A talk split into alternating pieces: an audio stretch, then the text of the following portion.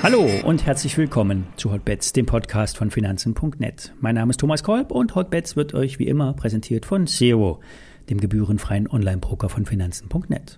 Alle nachfolgenden Informationen stellen keine Aufforderungen zum Kauf oder Verkauf der betreffenden Werte dar. Bei den besprochenen Wertpapieren handelt es sich um sehr volatile Anlagemöglichkeiten mit hohem Risiko. Dies ist keine Anlageberatung und ihr handelt immer auf eigenes Risiko.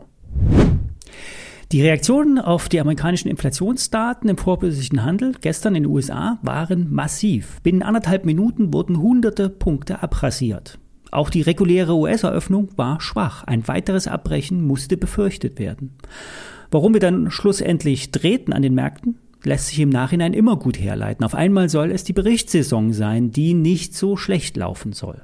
Die Ist-Situation ist aber immer noch gleich. Die Fed wird im November und Dezember jeweils einen massiven Zinserhöhungsschritt unternehmen. Das Anleihenportfolio wird um Milliarden US-Dollar weiter abgebaut. Die Bank of England greift ab Montag nicht mehr in den Markt ein. Angeblich zieht die britische Regierung ihr Konjunkturpaket zurück. Bestätigt ist das allerdings meines Wissens noch nicht. Grundsätzlich wirken diese, nennen wir sie mal Wumms-Pakete der europäischen Regierung auf den die auf neuen Schulden ja gebaut sind, äh, sich kontraproduktiv aus, äh, vor allen Dingen auf die Inflation. Stark steigende Zinsen führen in den nächsten Jahren zu ungeplanten Zinskosten, zum Beispiel in Italien. Der Schuldendienst wird massive Auswirkungen auf die Haushalte der EU-Länder haben. Auch in Deutschland kürzlich noch zu Null finanziert, bald vielleicht zu zwei oder drei Prozent. Kommen wir zu den Aktienmärkten. Die Erholung ist nun bis an wichtige Marken angelaufen. Bei 12.600 DAX-Punkten war jetzt erstmal Schluss. Wird das alte Zwischenhoch bei ungefähr 12.700 überwunden, hätten wir nochmal ein höheres Hoch erstmals. Nach oben gibt es viele Stufen, die noch genommen werden müssten. Kommen wir zu den Aktien. Gestern haben wir über Ryanair und EasyJet gesprochen. Heute fragt der Hotbeds-Hörer Jörg bei TUI nach. Der Reisekonzern vermeldet, ähnlich wie die Fluglinien, dass die Nachfrage ungebrochen hoch sei. Für die Sommersaison 2023 wurden bereits teilweise die Kontingente mit den Hotels verhandelt. Es deutet sich ein deutlicher Preiseinstieg an. Das gilt allerdings nur für die modernisierten Objekte.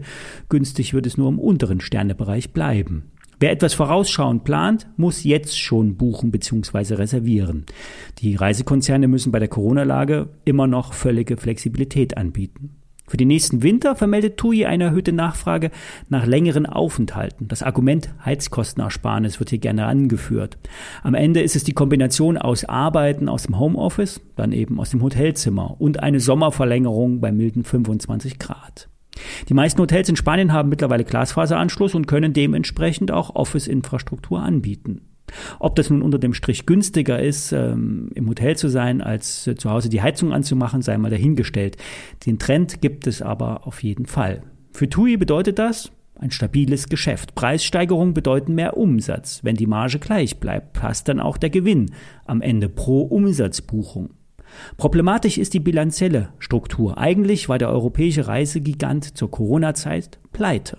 Um Massenentlassungen und geplatzte Urlaubsreisen zu verhindern, ist der Staat mit Milliarden eingesprungen. Am Ende hat es auch Sinn gemacht. So konnte eine Pleitewelle in der Hotellerie verhindert werden. Es hätte, so war es damals auch die Befürchtung, einen Dominoeffekt eingesetzt. TUI hat aber die Milliarden bereits ausgegeben, Kosten damit gedeckt.